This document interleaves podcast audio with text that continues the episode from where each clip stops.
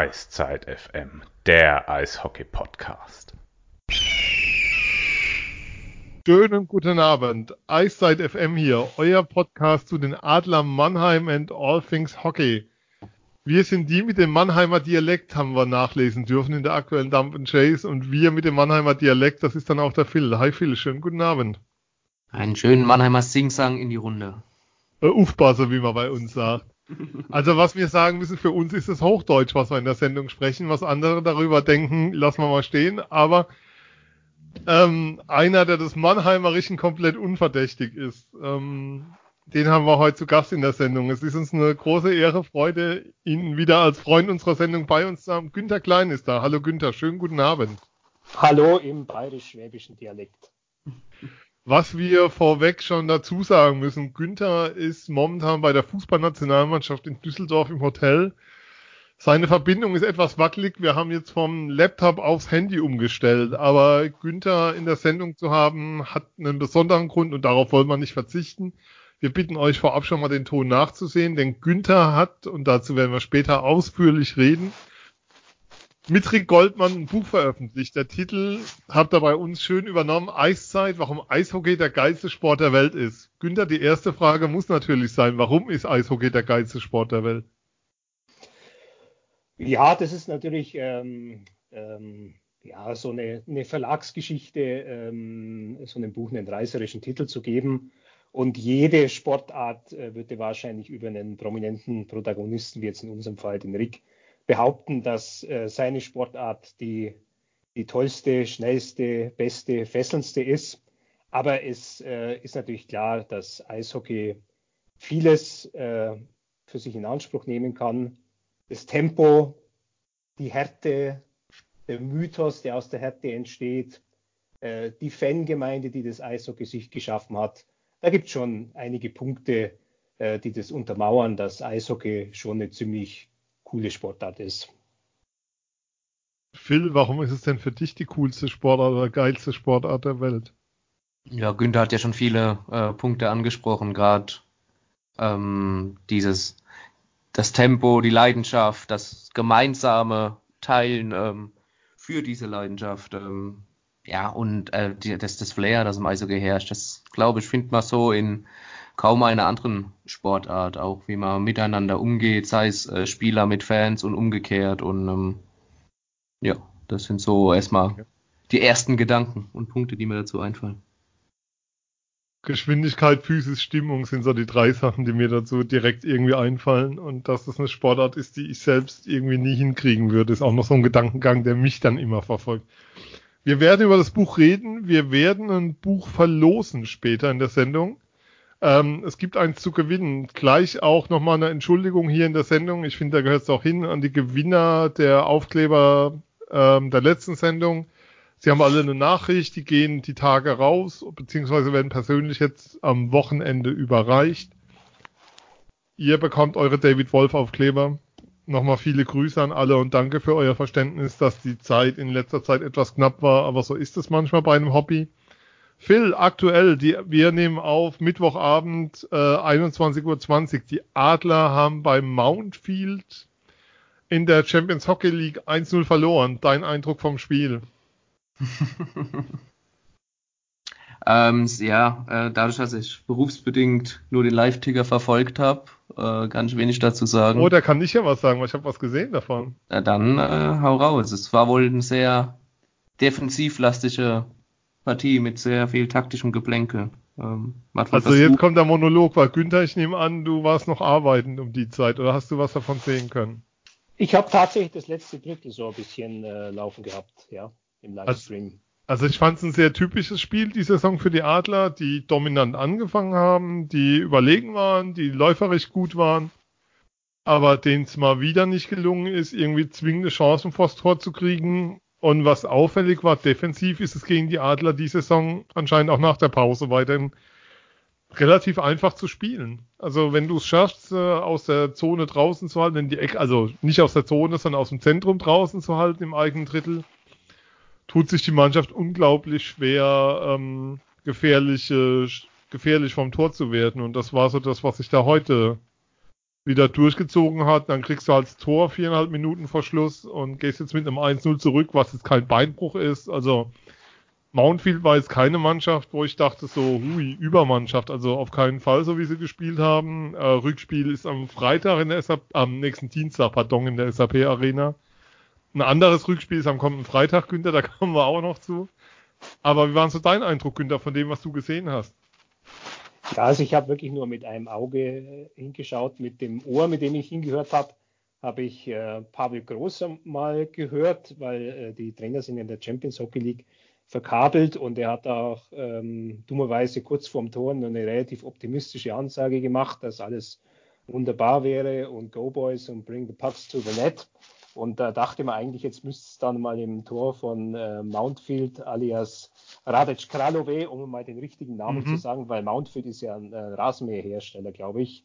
Das ist ja so ein Fall wie, wie Thomas Sabo, äh, Ice Tigers oder, oder Red Bull München als eine Firmenbezeichnung. Äh, ja, ich fand die Adler eigentlich ähm, relativ stabil und dachte, wenn die mit dem 0 zu 0 rausgehen, ist es eigentlich ähm, so, so, ein Aufbruchssignal, weil die Probleme habe ich jetzt äh, bei den Adlern, also aus der Distanz, die ich zu ihnen habe, in erster Linie jetzt äh, in der Defensive gesehen. Also wenn man die Tore zusammenrechnet, die sie mhm. gekriegt haben gegen äh, schlechtere Teams wie Krefeld oder, oder Schwenningen, äh, das war das eigentliche Bedenk eigentlich Bedenkliche. Also sie konnten ja schon immer anziehen im Spiel und dann äh, Rückstände auch wieder ausgleichen. Äh, und deswegen fand ich, war es eigentlich ein wichtiges Zeichen, dass sie die Null äh, hinten ziemlich lange stehen hatten. Das Tor war auch so ein bisschen so, ein, äh, so eine Mischung aus Genie und Glück. Also es war schon auch, auch gut gemacht. Ansonsten fiel mir auf, dass ähm, der von mir sehr verehrte Mark Katic wieder rumgerübelt und schon wieder zwei Minuten gekriegt hat. Ich glaube schon zum zweiten Mal in der Saison. Ja, in der, ähm, der hat diese Saison, glaube ich, schon so viele Strafminuten wie das gesamte letzte Jahr. Und letztes Jahr bekam er sie ja wegen Spielverzögerung. In den Playoffs, ja. Ja, seine erste Strafzeit war damals in den Playoffs wegen Spielverzögerung. Ja, siehst, das ist, das ist die DEL in diesem Jahr. Was ist anders zum letzten Jahr? Äh, ja. Markatic, Markatic sammelt Strafzeiten ja, und Sina Akulatze in Straubing äh, vermeidet Strafzeiten und ist, ist ein heimlicher Torjäger geworden. Ja, ja ähm, in einem Bericht der Badischen Neuesten Nachrichten stand vorletzte Woche, dass die Adler in den Spielen gegen Schwenningen, Iserlohn und Krefeld 19 Gegentore bekommen haben. Das kann wahrscheinlich ja. jede andere Zeitung so bestätigen. Ja, nehme ich mal an. Also ähm, hat der Autor sauber zusammengezählt. Ja. Ähm, das ja, aber wahrscheinlich, das wird so ein äh, Mondschreiber aus äh, Mannheim ja, wahrscheinlich gewesen so ein, sein. So ein Sklave, so ein, ja, genau, genau so, so einer. So ein Zeilenknecht. ja. ähm, Erwischt. Ja, voll, voll, voll ins, voll ins, in dem Fall Graue getroffen. Ähm, ja, mit dem Spiel kann man ansonsten relativ wenig sagen, was, was irgendwie auffällt. Phil, was für mich schon noch so ein großes Thema ist. Wir hatten es ja auch drüber, als ich in Stockholm vor Ort war dieses Mal auch wieder Champions Hockey League zieht irgendwie nicht. Auch die Übertragung des Spiels, es kam lang auf dem Stream, 19 Uhr irgendwas ist dann Sport 1 eingestiegen. Ich habe es im Stream geschaut. Der Kommentator war jetzt auch keiner, den du normalerweise bei Eishockey-Spielen siehst. Der, also Günther Zaff, der eher American Football macht mhm. und glaube auch Base, Baseball, weiß ich gar nicht, aber American Football sehr stark macht. So richtig zieht das Produkt nicht. Und wir reden jetzt über K.O.-Runde. Ja, ja. Ich glaube, es, es gab schon einen Anstieg, was äh, Vermarktung und was Reichweite angeht im, im Vergleich zu den Jahren zuvor. Aber ähm, klar, du kannst das jetzt zum Beispiel nicht mit, mit dem Fußball oder so vergleichen. Ähm, und in, in vielen Städten ist das sehr regional bedingt. Ähm, wird es natürlich noch nicht wirklich gut angenommen. Ähm, Augsburg, Günther ist ganz nah dran, äh, da ist die Hütte immer voll, ne? da, da freuen sich die Leute auf die Champions Hockey League, das ist natürlich ein ganz anderes Thema, wenn du das sagst, wie sieht's da aus? Also in, in Augsburg ist zum Beispiel ein Ort, ja. da wird die Champions Hockey League natürlich sehr gut angenommen. Absolut, ja. Also die Champions Hockey League lebt natürlich von den Exoten, die mal reinkommen, für die die Liga was Besonderes ist. Belfast. Äh, Im Grunde auch Jonas Minsk äh, ist so ein Exote. Die sind ja. also in dieser Statistik von, in der der Schnitt, der Zuschauerschnitt in der heimischen Liga dem der Champions League gegenübergestellt wird. Und da hat Junos Minz die größte Steigerung. Die haben im normalen Ligabetrieb gleich 1500, in der Champions League haben sie 3,5 oder 3,8. Äh, ist natürlich in kleinem Rahmen, ja, aber wo es zum Beispiel wirklich funktioniert, ist Augsburg, die äh, in der Champions League jetzt annähernd den gleichen Zuschauerschnitt haben, wie sie voriges Jahr in der DL hatten. Ähm, da war sogar das Spiel gegen Belfast, also gegen den schwächsten Gruppengegner, das war fast ausverkauft mit an die 6000 Zuschauer. Und auch die, die anderen Spiele waren voll. Und vor allem auch diese, diese Auswärtsreisebewegungen, die sind interessant. Ja. Also, dass Augsburg mit 300 Fans in Lulea war, mit, äh, hat mir jemand gesagt, der da mitorganisiert hat, mit 2000 in Belfast, wo du natürlich ein bisschen leichter hinkommst. Und mit einem 750 Leute Fanzug in Liberec und auch noch mit äh, mit, mit Bus und, und mit Privat-Pkw. Also das ist schon erstaunlich, was sich da abgespielt hat. Oder ich habe auch Ambri Piotta im ersten Gruppenspiel in München gesehen. Die waren mit 1500 Leuten da. Das ist auch toll. Und die sind dann auch ähm, äh, weitergefahren nach äh, Liberec. Da waren es, äh, glaube ich, ähnlich viele Leute. Und äh, auch, auch in, ähm, in Karlstad waren die, waren die, in Schweden waren die gut vertreten. Die waren auch das erste Mal jetzt in der CHL dabei. Also die CHL, finde ich, die macht vieles richtig. Äh, man muss so Spielchen wie die, die Fan-Challenge, ja, wo dann, ähm, ja. wo man dann zehn Sekunden lang den Applaus rausdonnert, muss man jetzt nicht gut finden. Ist ein bisschen plastikmäßig, aber es ist halt manchmal so im internationalen Eishockey, ich habe es jetzt auch wieder in Krefeld gesehen, Dance Cam, Kiss Cam, Bongo Cam, Check Cam gibt es jetzt auch. Ja, also ich brauche es nicht, aber ich akzeptiere, dass ähm, manche Leute das als Bereicherung empfinden äh, für die Phasen, wo beim Eishockeyspiel halt ein bisschen Leerlauf ist, dass sie da etwas Entertainment haben. Und äh, gut, dann sollen sie halt auch ihr Fan-Challenge machen. Äh, Im Social-Media-Auftritt finde ich ist die äh, CHL ganz gut. Sie macht da interessante Statistiken, die mhm. eigentlich der Statistik, die wir in Deutschland haben, die mittlerweile auch ganz gut ist, immer noch einen Schritt voraus ist. Ähm, ich finde, sie machen auch eine gute Disziplinararbeit. Es wird auch relativ schnell entschieden. Es mhm. wird sehr klar entschieden und das war, ihr, ihr kennt ja den Fall Larkin äh, schon vor zwei Jahren so. Also da finde ich, ist die CHL sogar ein Trendsetter. Und ich finde, es ist mittlerweile eine Liga, die immer mehr an Anerkennung gewinnt. Und die Spieler finden es ja eh ganz okay. Also für die ist es interessant, mal in anderen Stadien zu spielen, äh, gegen andere Systeme, andere Länder, die genießen das eigentlich alle. Also, also wächst da was ähm, und ich sehe es zu negativ. Okay, nee, nehme ich gern mit. Also mein Eindruck ist schon, ähm, was du gemeint hast, die Aspekte außenrum sind toll. Also gerade auch, wenn du dir anguckst, was, was den Social Media Auftritt angeht, wie da auch Entscheidungen dokumentiert werden bei ähm, Strafen von Spielern. Beispielhaft hat ja auch die DL einen Sprung gemacht in der Saison. Ähm, das hatten wir schon besprochen, muss man sagen. Und da tut sich was. Ich würde mir manchmal nur wünschen, dass so ein K.O.-Rundenspiel dann halt nicht dienstags um 18 Uhr stattfindet. Klar, man hat nochmal Spiele um 19.30 aber ja, du verlierst halt einfach Aufmerksamkeit und Respekt auch an die Fans, die an einem Dienstag da nach Tschechien fahren und sich da, ähm, da das Team unterstützen. Da waren wieder, die waren wieder lautstark zu hören. Das ist immer sehr erstaunlich, dass du das Gefühl hast, bei Auswärtsspielen, Phil, die Adler-Fans, Heimspiel, egal wo.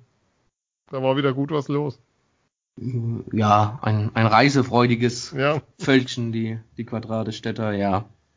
Man ja. könnte ja zynisch könnte man behaupten, ähm, dass sie nicht wissen, ob sie CHL nächstes Jahr nochmal erleben. Meinst du, nehmen sie mal mit, was geht, ne? Ja. Klar, das, das ist bei, bei den Augsburgern ja auch. Das ist so Klar. once in a lifetime experience. Die haben jetzt zwar die äh, Anteile der Krefeld Pinguine ja, gekauft. Übernommen, für, genau, den gehört jetzt 80.000 Euro habe ich gehört. Ähm, und äh, ja, dann sind sie zwar Anteilhaber an dieser Veranstaltung, äh, aber ich weiß ja nicht, ob man da jetzt äh, langfristig irgendwas dran verdienen kann, ja, wenn man, wenn man nicht mitspielt. Ich habe keine Ahnung, wie das ist. Momentan erscheint mir das immer noch ein Zusatzgeschäft. Ich muss jetzt mal nachfragen, ob das einer von euch weiß. Ist es eine Liga? Ich weiß, im Basketball ist es so zum Beispiel die Euroleague, die ist an einen Vermarkter verkauft über einen Zeitraum X. Ist es bei der CHL auch so oder ist es ein Projekt, von denen, denen sie gehört momentan? Also die äh, Anteilseigner der CHL, das sind die Clubs Mhm. Äh, einige der, der, Gründungsclubs oder Krefeld ist zum Beispiel rausgegangen, aber zum Beispiel Ingolstadt war ein Gründungsclub und müsste da noch Anteile haben.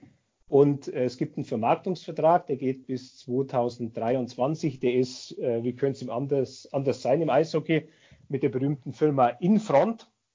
Und also bis 2023 ist die Liga auch gesichert. Es ist auch gesichert, dass es äh, einen Anstieg bei den Preisgeldern gibt. Und äh, zum ersten oder zweiten Mal gibt es jetzt auch äh, einen sogenannten Reisekostzuschuss. Der ist aber überschaubar. Das sind 12.500 Euro pro Team. Und dazu gibt es, glaube ich, eine Antrittsprämie von 40.000. Also, was man letztlich kriegt, wenn man da startet, sind 52.500 Euro. Und die werden natürlich relativ schnell aufgefressen wenn man wie jetzt zum Beispiel Augsburg eine schwer zu koordinierende Reise nach Luleå hat in äh, Schweden, also schon weit oben am Polarkreis, mhm. glaube ich. Ja, also das ist. Ja, ist das, äh, ich habe es gesehen. Ja, mhm. ja. Es ist bei denen aber so, dass sie in die schwarzen Zahlen reinkommen, weil es eben zu Hause gut läuft. Ähm, und ja, so was auch ganz interessant ist, so einen Aufwand, den man auch noch eingehen muss, dass ab der K.O.-Runde äh, auch die Untereiswerbung geändert werden muss. Das heißt, ähm, es muss dann äh, Eis abgehobelt werden, da kommt dann die neue Werbung drauf und dann kommt äh, wieder eine neue Eisschicht drauf. Die Folien an der Bande werden ohnehin ausgetauscht, also es ist schon ein enormer Aufwand. Und die Augsburger zum Beispiel, die haben neben ihrer Spielfläche äh, zwar eine zweite Eisfläche, die ist aber nicht überdacht und ich weiß nicht, ob die jetzt schon in Betrieb ist, da zweifle ich eigentlich eher dran. Und die mussten dann nach Burga ausweichen äh, wo es ein kleines Eisstadion gibt. Das sind ungefähr 30, 30 Kilometer. Die spielen, glaube ich, in der Landesliga der ESV Burgau. Also da, da ist schon manchmal enormer Aufwand dahinter, äh, der natürlich dann auch ein Kostenfaktor ist. Aber sie werden, äh, sie werden was verdienen. Ähm, die Zuschauerzahlen, die in der Champions League erreicht werden, die sind ja auch real, weil die Dauerkarten aus der DL nicht gelten. Äh, deswegen sind die Besucherzahlen oft auch so schwach. Ja, Ganz kurz, bei den Adlern galten sie in der Vorrunde okay. meines Wissens. Okay, also bei, Ab bei K.O. nicht mehr. Ja, bei München ist es so, dass, äh, dass sie nicht galten. Man kriegt aber, glaube ich, einen relativ großzügigen Rabatt. Und bei Augsburg ist es so, weil die Schwaben sind halt äh, die geizigsten natürlich. Also da muss man dann schon ähm, wirklich voll zahlen. Also, lieber Adler Dauerkarteninhaber, für kommenden Dienstag, ihr braucht ein Ticket, ihr müsst euch das kaufen. Nochmal als Hinweis wer hin will. Wobei, die haben alle eine Nachricht bekommen, es gab ein Vorkaufsrecht. Aber ähm, wie schätzt du denn die Chancen ein der Teams, Günther? Dann bleiben wir doch einfach mal bei dir so im Rückspiel. Ich glaube, München mit Auswärtssieg in Minsk, ähm, die haben eine verspätete Rückreise gehabt. Der Flieger wollte in Wien nicht auf sie warten. Ja, das ist, ähm, äh, das war ein, sehr kniffliges Spiel, muss ich sagen. Die waren ja eigentlich schon 0 zu 3 hinten im ersten Drittel und hatten dann doch ein bisschen Glück, dass da eine Torwartbehinderung im Videobeweis erkannt worden ist, äh, sodass wieder auf, auf 0-2 gestellt wurde. Aber äh, Minsk war deutlich besser als, als vor einem Jahr. Da war das eben eigentlich eine ziemlich harmlose Mannschaft, obwohl die Ergebnisse knapp waren. Aber die, äh, die hatten also jetzt wirklich die Möglichkeit, äh, München mal zu schlagen und ähm, somit mit einem, einem Zwei-Tore-Vorsprung vielleicht in das Spiel in München reinzugehen, was mal eine ganz interessante Konstellation wäre so glaube ich, dass der EHC sich schon durchsetzen wird. Ich glaube auch, dass Mannheim sich durchsetzen wird. Erwarte allerdings, dass Augsburg ausscheiden wird. Also, dass sie eben einen 2-0-Vorsprung aus der Hand gegeben haben. Und Biel ist halt aktuell schon wirklich eine Spitzenmannschaft, ja, mit, mit einem mhm. Torwart wie Jonas Hiller. Das ist halt einfach ein Pfund, mit dem man wuchern kann. Die sind Zweiter in der äh, Schweizer Liga, die waren äh, relativ lang Erster. Und äh, die sind eigentlich eine, eine, andere Kategorie als jetzt die Augsburger Panther sind. Also ich denke, für Augsburg wird dann die, die Reise in dem Achtelfinale enden. Dann schauen wir mal und drücken aber doch erstmal den Augsburgern die Daumen.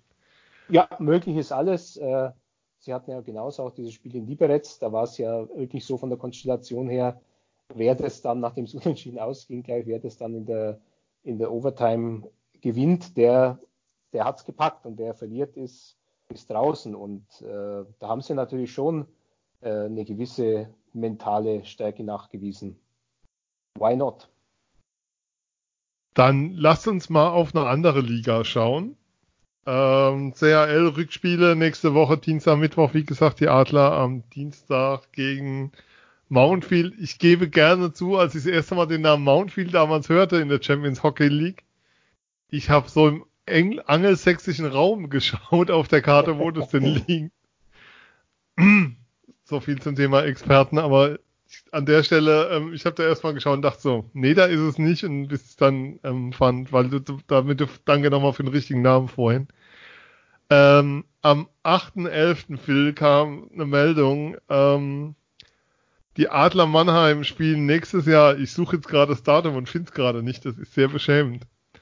Ähm, gegen die Boston Bruins testen sie. Ja, ich Im glaub, Rahmen der NHL Global Series. Ich sehe jetzt ja. gerade, es gibt noch kein Datum. Es gibt kein Datum, genau. Es gibt noch kein Datum, da kann ich lange suchen. Korrekt. Ähm, was waren deine Reaktionen? Ja, äh, sehr, sehr cool. Ähm, dass die NHL wieder nach Deutschland kommt, war ja klar. Äh, dass es Mannheim trifft, äh, weniger. Es wurde natürlich spekuliert, äh, in welchem Stadion könnte es sein. Ähm, Mannheim hat, war natürlich unter den Kandidaten mit dabei, klar. Köln vor in einem vergangenen Jahr, Berlin dieses Jahr. Die nächste größere Arena ist dann erstmal Mannheim. Ähm, ja, und dass es Boston wird. Ähm, bin jetzt kein äh, Boston-affiner äh, Eishockey-Schauer, wenn, wenn ich mir die NHL anschaue. Kein Bostonian, nee. Aber ein, ein sehr, sehr, eine sehr, sehr coole Darf Mannschaft schreiben. Sehr mit, sehr, mit sehr starken äh, Spielern. Und ähm, Patrice Bergeron, ich habe es ja auch dann ähm, Bergeron, bitte. Äh, Bergeron, sorry. Ähm, natürlich ein Spieler, eine Augenweide, ne? Äh, ein, einer, ein ganz ähm, großer seiner Zunft, der einfach auch so ein typischer Center, den du immer aufs Eis schickst. Jetzt, jetzt, jetzt geben wir mal kurz was preis. Ähm, ich war ja in New York nach der letzten Sendung eine Woche und habe da die Bruins bei den Rangers gesehen und habe dir, glaube ich, weiß nicht wie lange in der Nacht vorgeschwärmt von Bergeron auf dem Eis. Wenn du dem zuguckst, das ist unglaublich. Also ich habe noch nie so einen guten Spieler gesehen, was so zwei Wege angeht und was so Antizipation angeht und was dieses klassische Spiel des Senders angeht. Unfassbar gut. Ja, ein typischer äh, Coach-Player natürlich auch. Jeder Coach äh, wünscht sich so einen Spieler, um ihn in den schwierigen Situationen aufs Eis zu schicken einfach. Du sagst, so ein Spieler, ich möchte Patrice bei dieser Situation auf dem Eis haben. Ganz ja, klar. und so viel Eiszeit hatten sie auch. Also diese Reihe äh, Pasternak, Marchand, äh, Bergeron ist momentan Wahrscheinlich, und das fällt mir extrem schwer, weil mein Herz dann doch für ein Team in Kanada schlägt, was ein bisschen weiter oben ist und was in der gleichen Division ist und was eine gewisse Rivalry mit den Bruins hat und immer in Spiel 7 in den Playoffs rausgeht, in den letzten Jahren gegen die Bruins, ist einfach die beste Reihe auf dem, im Eishockey momentan. Also da gibt's glaube ich, okay, jetzt werden die Dreiseitel-Fans kommen und mich steinigen, aber da gibt's für mich keine Diskussion drüber. Ähm, Günther, was für ein was für einen Marketingwert hat denn das Ganze eigentlich? Weil ich war damals in Stockholm, als die NHL dort spielte, 2017 mit zwei Spielen Colorado gegen Ottawa. Und das war so, so vollkommener Nullinger. Also da kam in der Stadt nichts rum, Ausstrahlungskraft außerhalb vom schwedischen Fernsehprogramm an dem Abend null. Und ähm, so meine Frage ist, was bleibt denn davon hängen? Mm, ja, das müsste eigentlich die NHL beantworten, aber wahrscheinlich kann sie das gar nicht äh, irgendwie in Zahlen festmachen, außer also der Zahl, was sie da an, an Merchandising absetzt. Ich glaube, das ist so eine Gesamtstrategie, die ja eigentlich schon mal in den 90er Jahren begonnen hat. Also ich kann mich erinnern, ich habe mal, äh, wahrscheinlich war ich der einzige Journalist, der da jemals zu Gast war, in Zürich im äh, europäischen NHL-Büro das mal so zwei, drei Jahre lang gab. Ähm, damals war der Hintergedanke, weil man wusste, dass die NHL sich 98 zum ersten Mal an Olympischen Spielen beteiligen wird, mhm. äh, die weltweite Expansion und ähm, gut Nagano, Japan, das war die eine Sache, die vor allem halt von der Person Paul Caria damals getragen wurde und man hat zugleich auf, auf Europa geblickt und ähm, da kann man wirklich äh, Leute überraschen, ähm, wenn man ihnen erzählt, wer damals dieses, ähm, NHL Europe Büro geleitet hat in Zürich. Das war nämlich ein gewisser Guido Tognoni. Der war zuvor Pressesprecher der FIFA. Ja. Und der taucht heutzutage noch immer in jeder FIFA-Dokumentation auf. Ist das nicht der Kritiker, ne? Ja, er taucht als Kritiker auf und so als der, der Weise, der von den Bergen heruntersteigt und der ganz genau weiß, was da immer so abgelaufen ist mit, mit Blatter und der jede Sauerei kennt, aber natürlich zu diskret ist, um jetzt darüber zu sprechen. Also der, der diese ganze Sportszenerie im Grunde kennt und der war ja zweimal Pressesprecher bei der FIFA. Äh, zunächst hat er sich mit Blatter, glaube ich, überworfen, dann hat er sich mit, mit ihm versöhnt, ist er wieder eingestellt worden und in der Zwischenzeit, zwischen seinen beiden FIFA-Jobs, äh, wo er nichts hatte, da hat er plötzlich an der Entwicklung der NHL gearbeitet. Aber das Büro ist dann irgendwann einmal wieder stillschweigend geschlossen worden und danach war er zeitlang auch gar nichts mit äh, Bestrebungen Richtung, Richtung Europa. Ja. Wo ich mich auch noch daran erinnern kann, ist, dass um diese Zeit rum, so in den frühen 90ern, ich glaube mal Los Angeles Kings haben in München gespielt. Ja, in dieser äh, schon damals, also für ein NHL-Gastspiel nicht sehr geeigneten Halle am Oberwiesenfeld. Ähm, die waren da zu Gast. Das war eines der ersten äh, Gastspiele der NHL.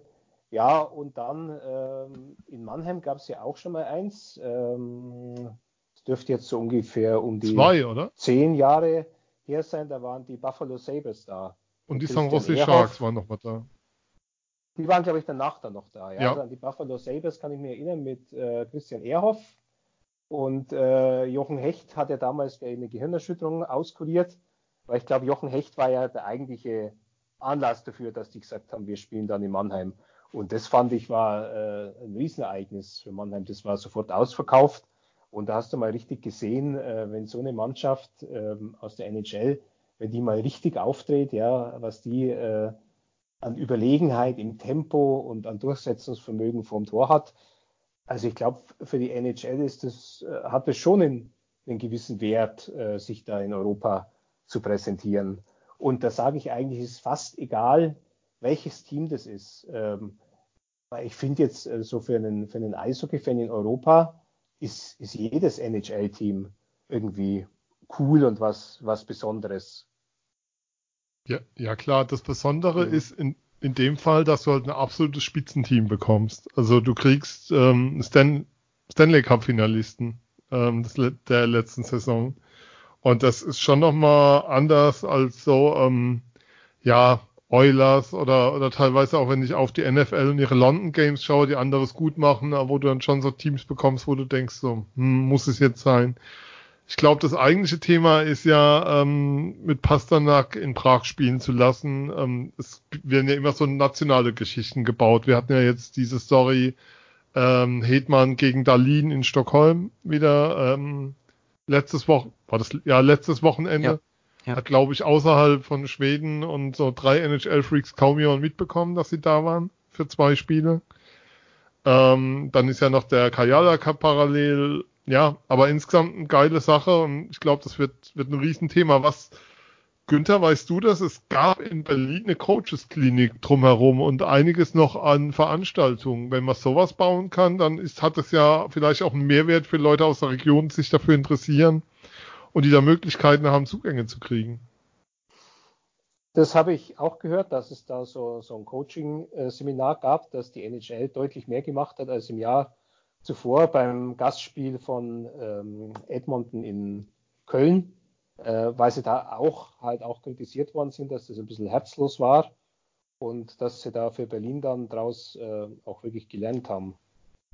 Klar, wenn, wenn du schon da bist, ja, und, und du bringst da dein ganzes äh, Zeug auch mit, ja, es ist ja auch die NHL dort der Veranstalter, es ist ja nicht der DL-Club, der dann die NHL zu Gast hat, sondern das ist wirklich eine NHL-Geschichte, die mhm. dann läuft dann ähm, ist es ja in deren ureigenem Interesse, das dann auch, auch richtig zu machen. Und so ein, so ein Trainerseminar äh, drumherum, das ist eigentlich, ist ja auch bei Weltmeisterschaften üblich. Also äh, Weltmeisterschaft ohne ein Trainersymposium ist gar nicht denkbar, weil du willst mit so einer Veranstaltung, mit der internationalen Veranstaltung, willst du ja irgendwo im Zentrum stehen. Du willst für den Tag im Zentrum der Eishockeywelt oder dies, dieser Eishockeyregion stehen und deswegen musst du dann auch was bieten. Also insofern, ähm, ich glaube, die Tickets werden eh weggehen wie warme Semmeln. Da muss man sich jetzt schon keine Gedanken mehr drum machen. Wir werden mal gucken, wie wir als Podcast das Ganze aus der Nähe covern können, covern dürfen. Mal gucken, ähm, wie die Möglichkeiten sein werden. Ähm, wir freuen uns auf alle Fälle sehr drauf. Ich hätte mir ein anderes Team mehr gewünscht als Boston, aber alles fein, nehmen wir. Freuen uns sehr. NHL kommt nach Mannheim. Um, Detroit ist jetzt halt auch nicht so stark sportlich wie Boston. Ne? Ja, aber ähm, Detroit setzt ja auch auf die falschen Verteidiger momentan noch, muss man natürlich auch sagen. Ja, und das sieht vielleicht dann in der Preseason der nächsten Saison anders aus, aber. Ähm, zu dem Thema dann vielleicht doch noch ein Satz. Es gab die Tage einen Podcast der Hockey News, also der Eishockey-Bibel des Magazins, äh, wo es um die Nachwuchssituation bei den Red Wings ging wo sie gesagt haben, der einzige Spieler, von dem sie glauben, dass er dieses Jahr noch NHL ready ist, ähm, bei den Grand Rapids, ist Moritz Seider. Insofern drücken wir die Daumen und freuen uns. Leute. Und jetzt schauen wir mal, ähm, was für ein Team als erstes picken darf nächstes Jahr, weil die sehen wir dann in zwei Jahren in Mannheim mit Tim Stützle dabei. Oh. Also Stanley, Stanley Cup Finale ist ja absehbar Detroit gegen San Jose. Und äh, im siebten Spiel eine Riesenschlägerei zwischen Moritz Seider und äh, Leon Bergmann. Ja, äh, wobei Bergmann bei Schlägereien nicht gut aussieht, wie es ja dieses Video gab. Ähm, Mit seinem Finger, ja. Im Trainingscamp, das war nicht so gelungen. Insofern, ähm, ja, wie kriegen wir jetzt den Bogen? Ähm, NHL, war, ähm, habe ich ein Interview entnommen für Rick Goldmann, nie ein großes Thema, aber es gibt ein Buch, erschienen bei Edel Books. Ähm, ich halte es hier in den Händen, 1895, wer es kaufen will, ihr könnt es gewinnen, wir kommen da nachher noch zu. 237 bedruckte Seiten, nee, 240 Seiten hat es insgesamt. Ähm, Rick Goldmann mit Günther Klein. Ähm, die erste Frage muss natürlich sein, Günther, wie kam es dazu, dass es dieses Buch gibt? Ja, es kam folgendermaßen dazu. Ähm, der Rick hat ähm, bei Olympischen Spielen, bei den 2018 Pyeongchang, leider nichts zu tun gehabt. Also er saß zu Hause und hat sich in der Früh um fünf dann das Finale reingezogen. Mhm. Äh, da war der frisch aus Pyeongchang eingeflogene Mark Hindelang zu Gast. Äh, Basti Schwele war da, so ein paar Leute von Sport 1, die halt alle traurig waren dass ihr Sender keine Rechte hatte an der ganzen Veranstaltung. Äh, einmal sind sie nicht dabei und dann funktioniert mal was so richtig. Und da hat Rick bemerkt, weil er zunächst dachte, ja, das würde ihn eher kalt lassen, dass ihn das emotional sehr mitnimmt. Und äh, das hat also seine eh schon vorhandene Liebe zum Eishockey nochmal multipliziert. Und am Ende von diesem äh, Morgen äh, der, äh, und äh, im Glanz der Silbermedaille hat er dann irgendwie für sich den Entschluss gefasst, man müsste eigentlich über diese Silbermedaille ein Buch schreiben. Gut, jetzt äh, der Vorsatz, ein Buch zu schreiben, äh, ist mal ein sehr kleiner Anfang. Bis ein Buch rauskommt und ob es dann in der Form auch rauskommt, wie man es will, das ist dann eine Geschichte, die äh, zieht sich ein bisschen länger hin und die wird dann kompliziert. Äh, es hat sich dann so ergeben, dass also dieser Verlag Edelbooks in Hamburg auf das Thema Eishockey durch die Silbermedaille natürlich ein bisschen aufmerksam geworden ist. Es ist ein Verlag, der hat ein paar hübsche Erfolge erzielt mit Sportbiografien, die unter einem besonderen Aspekt stehen. Also die haben zum Beispiel von diesem Coach Patrick Isume, bekannt aus den American mhm. Football Übertragungen, äh, mit dem haben sie ein Buch gemacht, das heißt Believe the Hype, das war sehr erfolgreich.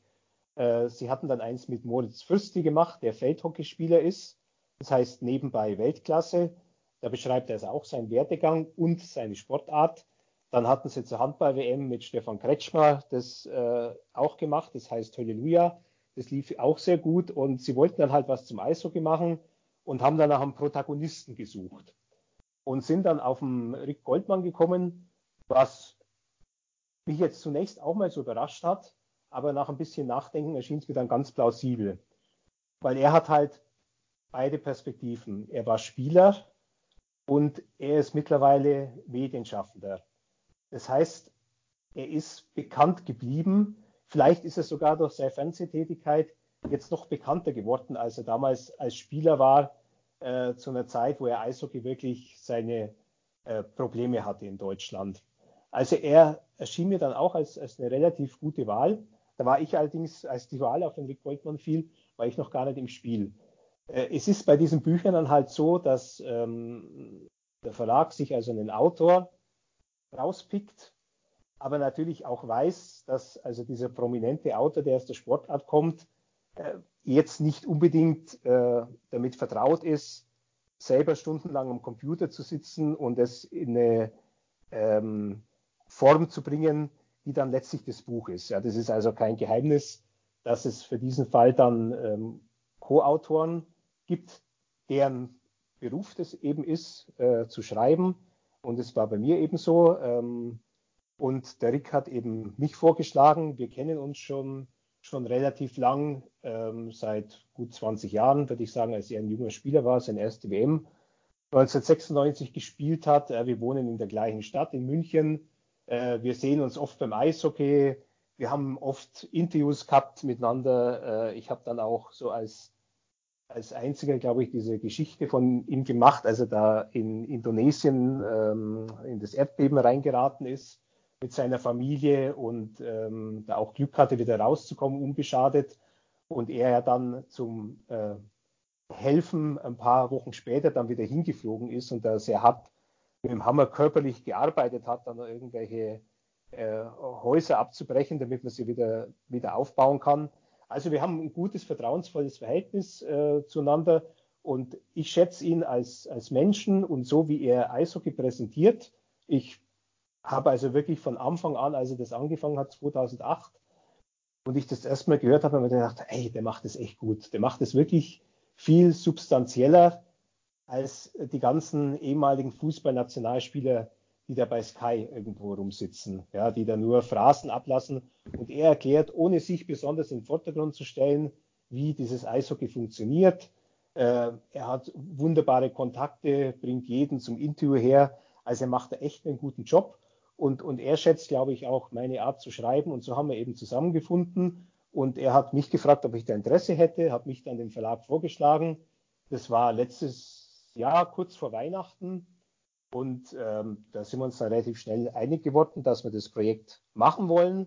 Äh, das haben wir dann so definiert, es soll eine Biografie sein, die zugleich aber auch das Spiel erklärt. Also, eine, also ein, ein, Sachbuch mit, mit, mit biografischen Inhalten, die gern amüsant sein dürfen, was in seinem Fall relativ leicht ist, weil er ein ziemlicher Schussel ist, wenn ich das mal sagen darf.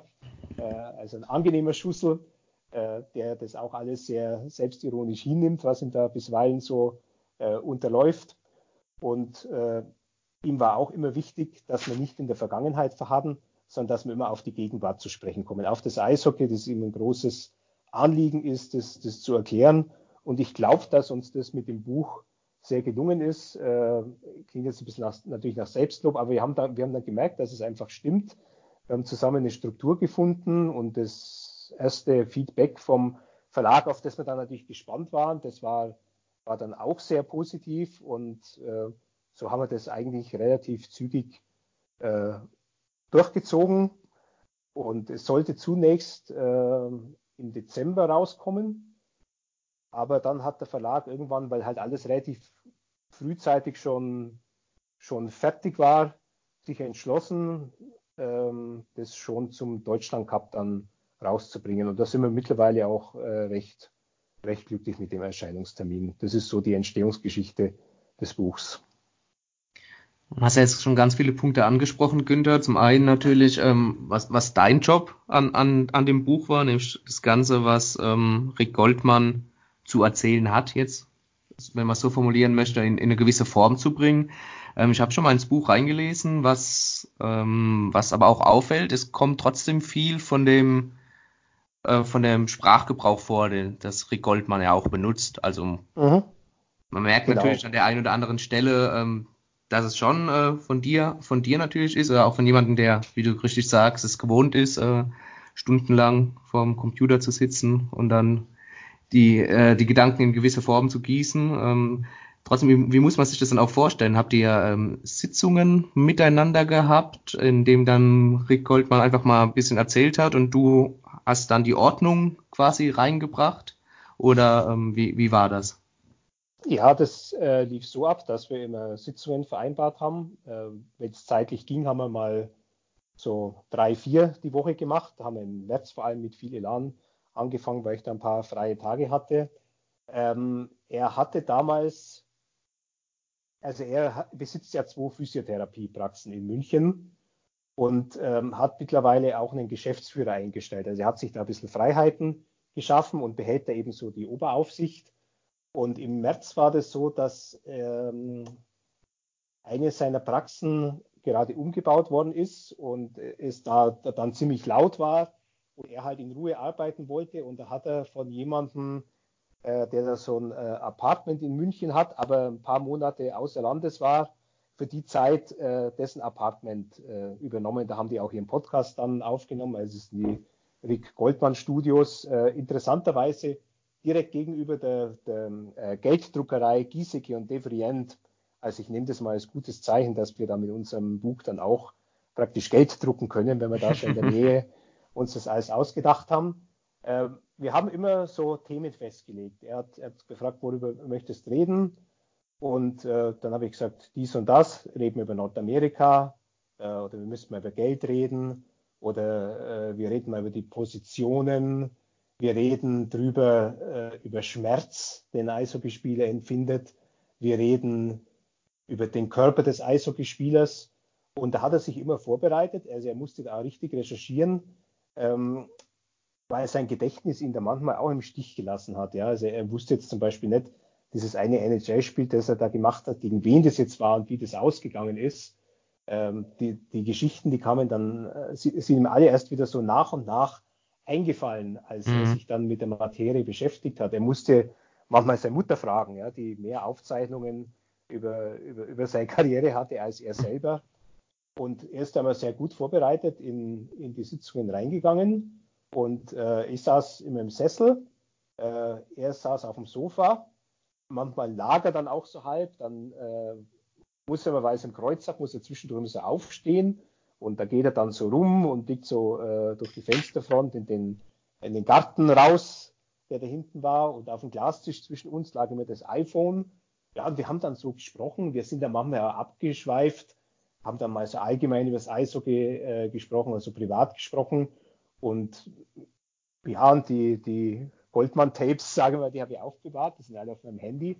Und äh, wenn ich dann Zeit gehabt habe, habe ich es mir dann eben angehört, habe es protokolliert, dann mal ein bisschen, ein bisschen umgestellt. Da muss man halt auch so schauen, dass die Kapitel so äh, nicht die einen super kurz geraten und, und das äh, ein anderes dann ausufern würde. Das sind dann so handwerkliche Sachen. Äh, man hat dann auch so einen Maßstab, den der Verlag eingibt, eine Buchseite, das sind 1800 Zeichen. Also, dass man dann auch ein Gefühl dafür hat, ja, wenn jetzt zum Beispiel dann 9000 äh, kann ich mal anzeigen lassen beim, äh, bei meinem Word-Programm. Jetzt habe ich gerade 9600 Zeichen. Ja, dann kann ich mal umrechnen. Das bin jetzt gerade so auf der glaube, sechsten Buchseite. Mhm. Äh, und äh, sagen wir vielleicht nur zwei oder vier Seiten, dann ist es ein schönes Kapitel. Ja, und so haben wir das dann äh, gemacht. Und von, von Rick kam dann selber im Verlauf des Projekts doch die Idee, noch Interviews mit reinzunehmen. Ähm, zunächst wollte er das nur beim Torwart machen, weil er gesagt hat, ich kann eigentlich gar nicht so genau erzählen, wie ein Torwart tickt. Ich weiß, dass die alle seltsam sind. Ich war auch mit welchen befreundet, aber ich, ich kann dir jetzt nicht erklären, warum die so komisch sind. Und so wahnsinnig sich da reinzustellen. Ich muss einen Torwart fragen. Ich frage Dimitri Kotschnev. Mhm.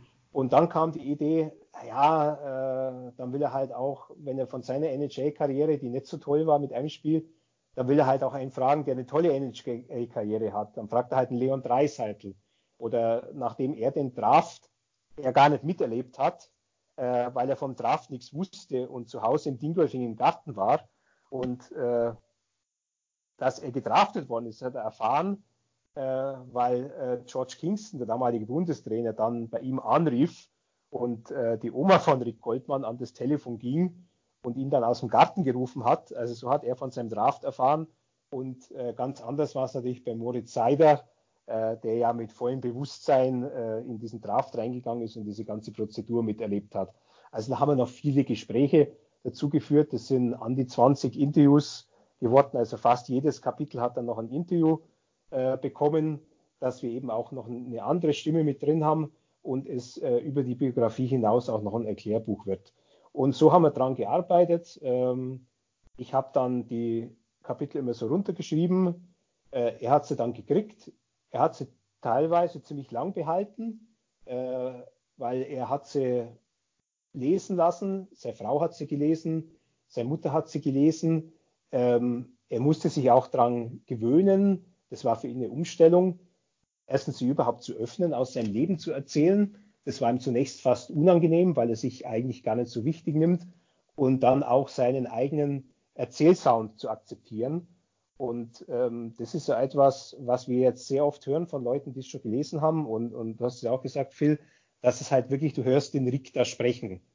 Und ich muss ihm auch ein Kompliment sagen. Also es gab wirklich so Phasen, da konntest du es fast eins zu eins runterschreiben. Ja? Wenn er dann zum Beispiel von Nordamerika erzählt, das ist halt, äh, ist auch das Kapitel, das ich als allererstes geschrieben habe, weil es mich am meisten interessiert hat, diese Zeit. Und weil ich gemerkt habe, da findet er seinen Erzählsound. Ja? Man darf beim Buch äh, eigentlich nicht mit dem, mit dem Anfang beginnen, sondern man sollte irgendwo in der Mitte anfangen, ja, dass man mal den Sound findet und, und dann findet man auch im Nachhinein dann so den Einstieg. Dann wird es auch stimmig. Aber das, das sind so handwerkliche Sachen, ähm, wie man dann so ein, so ein Buch aufbaut.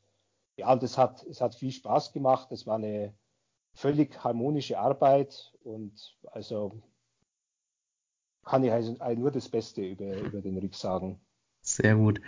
Ähm, jetzt bist du natürlich auch ein Mensch, der im Eishockey sehr bewandert ist und du hast auch gesagt, so ähm, Nordamerika war jetzt mehr so die Passage, die, die dich am meisten interessiert hat. Ähm, Gab es denn auch Passagen, die dich vielleicht überrascht haben, die du gedacht hast oder besonders interessiert haben, weil du gedacht hast, uh, wusste ich noch gar nicht oder aus der und der Sicht mal dann äh, ja die Szenerie zu betrachten? Ja, ich habe natürlich schon Fragen an ihn gehabt.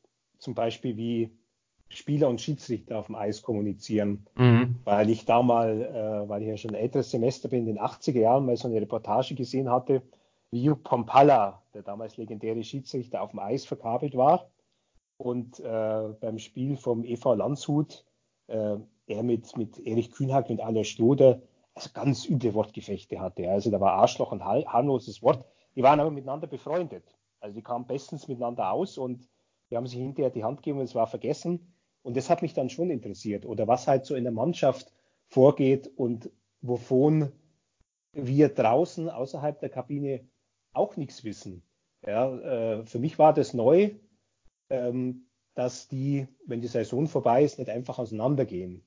Dass die noch tagelang zusammenbleiben, ähm, dass dann so ja, ein bisschen um die Häuser ziehen oder irgendeine Abschlussfahrt machen, dass sie versuchen, die Saison zu bewältigen, weil wenn du jetzt nicht gerade deutscher Meister wirst, dann endet der Saison ja eher so, ja. unbefriedigend. Ja, also die, die meisten sind ja irgendwie unzufrieden am Ende der Saison, Playoffs verpasst oder, oder zu früh rausgeflogen in den, in den, in den Playoffs und äh, bist ja dann doch immer enttäuscht, wenn es vorbei ist. Und da gab es einfach so viel, was ich wissen wollte. Oder natürlich hat mich interessiert, wie ist es mit dem Geld? Ja, ja. Ich hörte immer Nettozahlungen und Prämien. Und er hat dann auch äh, also er hat es aktuell jetzt auch nicht so gewusst, was da bezahlt wird, aber er hat es dann äh, über seine Quellen, hat er das recherchiert, sodass er einfach da auf eine verlässliche Zahl gekommen ist, ähm, was so das Durchschnittsgehalt in der DL ist und was so ein Spitzengehalt ist. Und das ist auch mal ganz interessant, wenn man das dann äh, einordnet zu dem, was, äh, was man an Zahlen aus dem Fußball hört. Äh, und dann erklärt sich halt vieles dass zum Beispiel die ganzen Importspieler, die in Deutschland sind, die sich hier sicher mal gutes Geld verdienen für ein paar Jahre, dass die trotzdem hinterher alle in ihren zivilen Beruf zurückkehren müssen, ja, und die äh, sicher nicht von der, von der Eishockey-Karriere finanziell auf lange Sicht zehren können. Ja, und äh, es gab natürlich auch viele, viele Anekdoten, weil wie er Trainer halt so erlebt hat, ja, äh, einen, einen Hans Zach, wie, wie zum Beispiel Hans Zach, in der Kabine agiert. Also ich lasse es mal eins eine Geschichte raus. Ähm, der Nationalmannschaft, gerne, gerne. der Nationalmannschaft ähm, wussten alle Spieler, wenn der Hans Zach eine feurige Rede hält und einigermaßen wütend die Kabine verlässt, dass nach wenigen Sekunden die Tür wieder aufgeht und er nochmal reinkommt. Ähm, das war immer so. Es war auch so, dass äh, wenn er zur Mannschaft sprach, kein Betreuer und so weiter in der Kabine sein durfte, kein Arzt. Die mussten alle rausgehen. Und einmal hat er sich so in Rage geredet, da wollte er dann rausgehen und riss dann in seinem Zorn die Türklinke ab. Und da hat er Panik bekommen, dass er nicht mehr der, aus der Kabine rauskommt mit der Mannschaft. Und die draußen haben sich natürlich nicht getraut aufzumachen, weil sie halt dann einen Wutanfall befürchtet haben, wenn sie äh, die Tür aufmachen, weil er ihnen das ja verboten hat. Ja, und äh, hat er einfach auch viel erzählt äh, oder auch eine Geschichte, die, die für mich wichtig war, weil ich ja viele Weltmeisterschaften mit ihm verfolgt habe und die oft so unterschiedlich waren. Ja, entweder du kommst in den Flow rein als Mannschaft oder die WM missglückt dir total. Und das hat er dann auch erzählen können. Zuerst die WM war 96 in Wien. Da ist er als 20-Jähriger so reingeschneit. Und er sagt, das war für ihn wie ein Urlaub. Da hat sich ein, alles zum anderen gefügt. Er hat unglaublich viel Sightseeing gemacht in Wien. Wir hatten ein ganz tolles Hotel, wo du äh, im Schwimmbad aus der Kuppel runter so Bungee-Springen machen konntest. Und das Jahr drauf in Finnland, ja, da wären sie fast abgestiegen, da haben sie gegen Lettland 0-8 verloren. Ja, da war dann alles ganz grausam. Und dann hat er eben nach Gründen jetzt gesucht, wie das sein kann, dass eine Nationalmannschaft in einem Jahr halt so einen Lauf hat und im anderen dann total abschmiert. Also da hat er äh, unglaublich viele interessante Geschichten erzählt und ich habe einfach auch, kann ich sagen, ich habe durch ihn viel, viel Neues über das Eishockey erfahren, obwohl ich ja schon auch schon mich lange in dieser Szene bewege. Das soll dann, soll dann schon was heißen.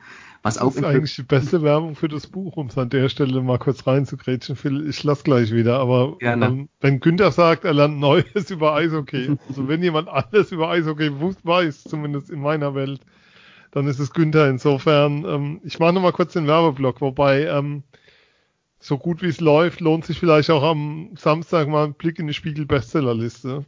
Kann, könnte sein, dass es sehr erfolgreich läuft. Ähm, ja, können wir mal schauen bei Spiegel Online, da ist immer auch die Paperback. Äh, es gibt ja, gibt ja, ähm, da gibt es also eine Aufteilung. Also im gedruckten Spiegel ist immer Hardcover, ah, also die, die okay. teuren Bücher, und dann gibt es noch Paperback und Taschenbuch. Und die werden im okay. Spiegel Online veröffentlicht. Und da gibt es jeweils Top 20 bei Belletristik und bei Sachbuch. Es steht ähm, bei Sachbuch, obwohl es sich natürlich liest wie ein Roman. Ihr seid ja beides markante Erzähler und wir sind ja hier in einem Podcast. Jetzt wäre meine Frage, habt ihr über ein Hörbuch nachgedacht?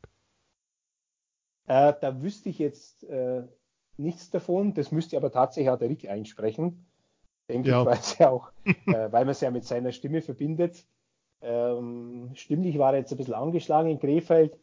Ich weiß nicht, ob das dann äh, geplant ist. Also da kenne ich die, ähm, kenne ich die, die Pläne des Verlags nicht. Ähm, es gab, ich war tatsächlich an einem Buch beteiligt, ähm, wo es eine Hörbuchversion gab. Das war vor fünf Jahren eine Biografie über Uli Hoeneß der tatsächlich einen Schauspieler, dessen Namen ich jetzt leider vergessen habe, für Audible eingesprochen. Da war ich auch bei einer Lesung.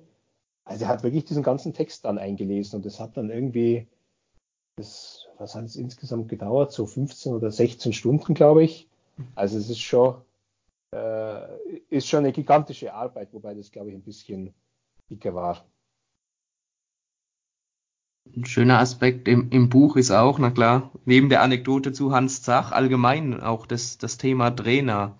Ähm, Rick Goldmann sagt ja auch, es kommt gar nicht so sehr oft auf den Trainer an. Betont natürlich auch, zu seiner damaligen Zeit gab es natürlich andere Trainer, wie es äh, vielleicht heute gibt. Also so ein, ein, Trainer, der eine halbe Stunde vor, vor dem Training äh, kommt und kaum weiß bis dahin, was er natürlich mit den Jungs macht und geht dann wieder heim und, und die Jungs auf dem Eis wissen gar nicht, ähm, was sie heute gelernt haben. Solche Trainer gibt es heute natürlich nicht mehr, aber ähm, fand ich trotzdem einen sehr interessanten Aspekt, sozusagen. Ähm, der Trainer ist nicht immer der entscheidende Punkt bei einer Mannschaft. Ja, das war eben seine Erfahrung. Ich habe ihn auch gefragt, wie viele Trainer hast du in deiner Karriere gehabt? Und er lag auf seiner Couch und sagt, ich habe überhaupt keine Ahnung. Ich, ich, ich, kann mir die gar nicht mehr alle erinnern. Ich gesagt, doch, fang mal an, was, was war der erste Trainer, äh, wen hast du im Nachwuchs gehabt? Die hat er dann tatsächlich nur alle zusammengekriegt. Aber er hatte im Laufe seines Lebens wirklich unglaublich viele Trainer, eben dadurch, dass er in, in der bayerischen Auswahl gespielt hat, dann in den Juniorennationalmannschaften, dann hat er einige Bundestrainer erlebt, Vereinstrainer, dann hat er auch mal einen Trainer, das war der Paulin Bordelot, den hat er zunächst in Kanada gehabt, ich glaube in der American oder International Hockey League und dann später in Essen, das war so ein Franco-Kanadier. Ähm, er hat unter einem Trainer hat er eigentlich auch gelitten, das war der, das war der Bernie Johnston in Landshut ähm, und deswegen ist er da auch, obwohl er einen laufenden Vertrag hatte, äh, ist er dann nach einem Jahr weggegangen, hat er damit gedroht, seine Karriere zu beenden, weil er eben einfach gespürt hat, dass er unter so einem Trainer, der nur seine äh, Landsleute spielen lässt und äh, relativ ideenlos zum Training kommt und dort improvisieren muss. Das war also der Fall, dass, ja. äh, dass ein Trainer halt eine halbe Stunde zuvor noch nicht weiß, was er jetzt da gleich auf dem Eis veranstalten wird. Äh, und da hat er dann halt eben die, die Konsequenz gezogen und ist, obwohl er ja noch ein Jahr Schule zu machen hatte, dann, dann nach Mannheim gewechselt, weil er sich da einfach halt äh, eine bessere Förderung versprochen hat. Und äh, ja, er sagt, äh, es gab wichtige Trainer für ihn. Ja, der George Kingston, das war ein, ein, wichtiger Ansprechpartner für ihn, der ihn durch seine jungen Jahre begleitet, ihm ein bisschen nach Amerika geholfen hat. Auch der Hans Zach äh, war wichtig für ihn, weil der halt äh, in der Zeit, wo es für die deutschen Spieler sehr schwierig war, denen geholfen hat, ihre Identität zu wahren. Er hat ihnen das Jammern und das Selbstmitleid ausgetrieben und hat sie wieder äh, dazu gebracht, dass sie um ihre Positionen kämpfen. Ähm, er war jetzt sicher nicht begeistert von einem Greg Post, mit dem er jetzt weniger zu tun hatte. Ja, und dann die, die weiteren Trainer, die er erlebt hat, äh, kommen jetzt natürlich auch welche dazu, die er dann als, als Kommentator erlebt hat und äh, zu denen er dann halt auch manchmal eine, eine Meinung hat. Ähm, jetzt müssen wir es doch ansprechen. Es ist ja so ein Elefant im Raum seit dem Deutschland Cup am Wochenende. Die Kollegen der Shorthanded News haben ausführlich darüber diskutiert. Deshalb müssen wir an der Stelle nicht nochmal eine Sendung dazu machen, die gibt es schon. Aber das Thema Ausländerlizenzen in der deutschen Eishockey-Liga, du hast jetzt ein paar Mal angesprochen, Hans Zach hat den deutschen Spielern so das Jammern ausgetrieben, dass sie um ihre Plätze kämpfen. Ähm, das Thema Nachwuchsspieler oder Coaches, die vor allem ihre Landsleute aus Eis stellen wollen. Ähm, wie ist so deine Einschätzung, was diese Entwicklung jetzt angeht? Werden wir das erleben, was Scheidnagel geäußert hat, sprich Reduzierung der Ausländerlizenzen? Im Endeffekt sind wir bei sechs Plätzen, die jetzt vom DEB genannt wurden, perspektivisch. Ähm, glaubst du, dass da hingehen wird? Ja, aber nicht sofort. Also der Franz Reintl hat den Stefan Scheidnagel am Tag danach ja schon wieder ein bisschen eingefangen und hat gesagt, ja, also wenn wir vielleicht dazu kommen, dass wir jetzt mal von neun auf acht runtergehen nach insgesamt elf Jahren, äh, mit der jetzigen Regelung könnte man das dann tatsächlich mal wieder machen. Äh, die Regelungen zuvor, äh, ZDL-Zeit, waren, dass man äh, so um die Jahrtausendwende fünf deutsche Spieler haben musste. Der Rest konnte also Ausländer sein, wie man nur wollte. Die nächste Festlegung war, dass man elf Deutsche im Kader haben musste. Und erst dann ist man dazu übergegangen, zu diesem Kontingent 9 plus 2. Ja, das war jetzt für all diese Jahre, war das äh, glaube ich, eine ganz äh, annehmbare Lösung. Aber ich finde schon auch, dass jetzt Zeit ist, weil man ja äh, in diesen Powerplay 2026 in, in diese Absichtserklärung reingeschrieben hat, Abbau der Lizenzen für Importspieler, wenn gleichwertiger Ersatz durch deutsche Spieler vorhanden ist. Und äh, wenn ich jetzt sehe, mit welchem Mut und mit, mit welcher Überzeugung äh, die Eisbären Berlin, die Adler Mannheim und der EHC München ihre 17-jährigen Spieler oder äh, in München auch den 19-jährigen äh, Justin Schütz einsetzen, dann glaube ich, ist da wirklich was passiert. Und dieses Beispiel Moritz Seider, das war unglaublich wertvoll für die Liga, äh, weil man da gesehen hat, wie einer sich steigern kann im Verlauf von einem Jahr, ein junger Kerl mit 17, dann 18 Jahren, äh, was der, wie der zulegen kann innerhalb von, von wenigen Wochen, wie der am Ende ja fast von Spiel zu Spiel besser geworden ist und sich bei der WM dann noch einmal gesteigert hat. Ähm, ich glaube, da hat, haben viele Coaches in der Liga einfach erkannt, was für ein Potenzial ist, wenn du die Leute halt einfach spielen lässt. Äh, es gibt natürlich immer noch einen Gegenwind. Das sind, sind, sind finanzielle Geschichten. Ja. Jetzt gibt es halt dazu sehr unterschiedliche Auskünfte.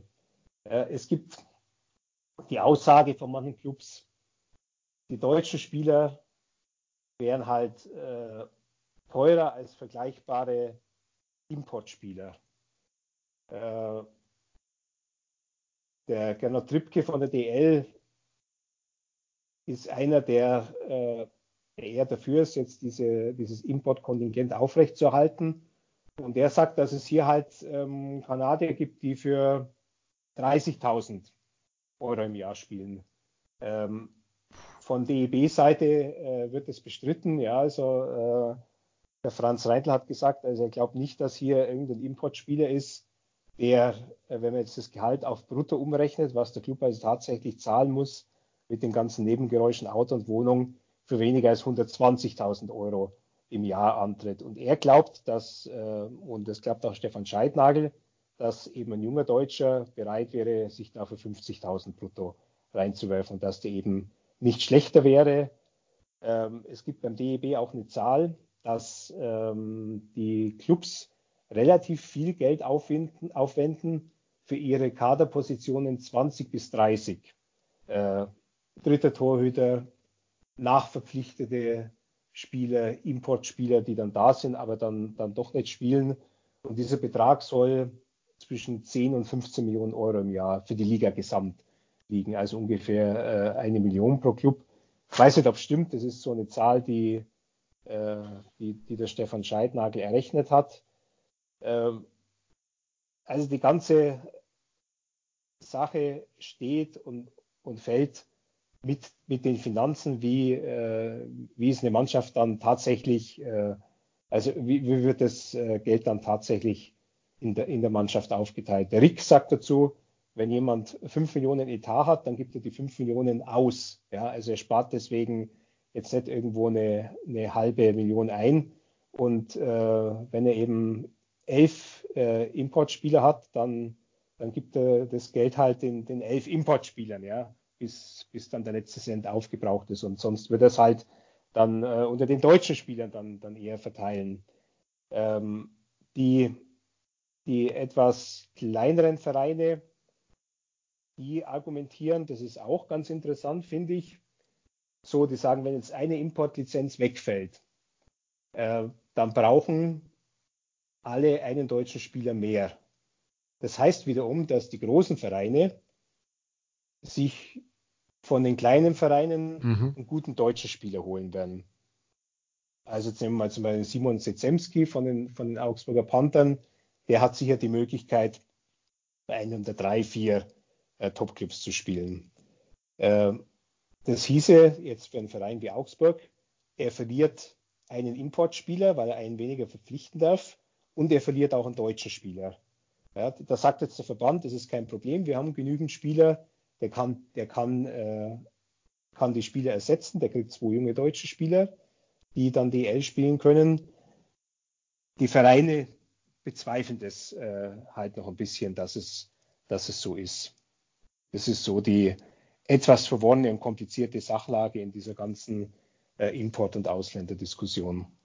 Ähm, wie war denn die Reaktion in Krefeld als sozusagen auf die Vorschläge von Scheidnagel? Da warst ja vor Ort. Wie waren das die Reaktionen, die Gespräche danach? Wurde es eher, ja, wie soll ich sagen, ist ja schon so, der DEB haut jetzt mal ein Stück weit auf den Tisch im Sinne von Öffentlichkeit. Man hat jetzt die Wahrnehmung an diesem Wochenende, weil die Liga nicht spielt, weil alle auf die Nationalmannschaft schauen aus der Szene. Ähm, wurde das positiv bewertet oder wie, wie, wie wurde das angenommen? Weil ich habe ganz, ich habe ganz viele Fragen dazu und ich, ich sehe die noch nicht beantwortet, aber also sozusagen Fragen wie in der Umsetzung, wie das dann aussehen soll. Äh, die muss ich aber also DEB ist, und nicht ja, dir stellen, das ist mir klar. Ja, so ist es. Also ähm, Scheidnagel ist damit am Samstag rausgegangen. Äh, zunächst beim Magenta Sport und dann äh, sind auch wir von der schreibenden Presse nach dem Spiel noch zusammengetrommelt worden, damit wir dann, dann auch mitkriegen oder nicht verstimmt werden, dass es äh, nur in, in, den elektronischen Medien sagt. ich glaube, das war schon sehr bewusst platziert, ähm, weil äh, jetzt halt die Argumente hat. Ja, man hat äh, diese russische Mannschaft da geschlagen, man hat gegen die, die Schweiz recht ordentlich gespielt bei dem Turnier. Äh, man hat seine zweite oder fast dritte Karte präsentiert und die hat sich als wettbewerbsfähig erwiesen. Äh, er kann jetzt auch sagen, wir sind mit der U18, mit der U20 erstklassig, ja, als wenn man die, äh, die Gruppe der U20 äh, WM anschaut, ja, also da ist ja auch zu befürchten, dass Deutschland vielleicht wieder absteigen könnte, trotz äh, der starken Besetzung, äh, die, die man im Moment hat. Aber halt diese Gruppe, wenn du Russland, Tschechien, USA, Kanada in der Gruppe hast, das ist schon die berühmte Herkulesaufgabe. Also jetzt war halt ein günstiger Zeitpunkt, das zu fordern. Äh, wir Journalisten, äh, also einige, wir waren am Abend zuvor bei der DL zu Gast, haben da das Game Center angeschaut in Neuss in der Zentrale und waren dann noch äh, zum Lokal am Rhein was, was essen. Da ist äh, diese Ausländergeschichte vorab schon mal thematisiert worden und ähm, daher jetzt auch diese, diese Stimme von Gernot Trippke.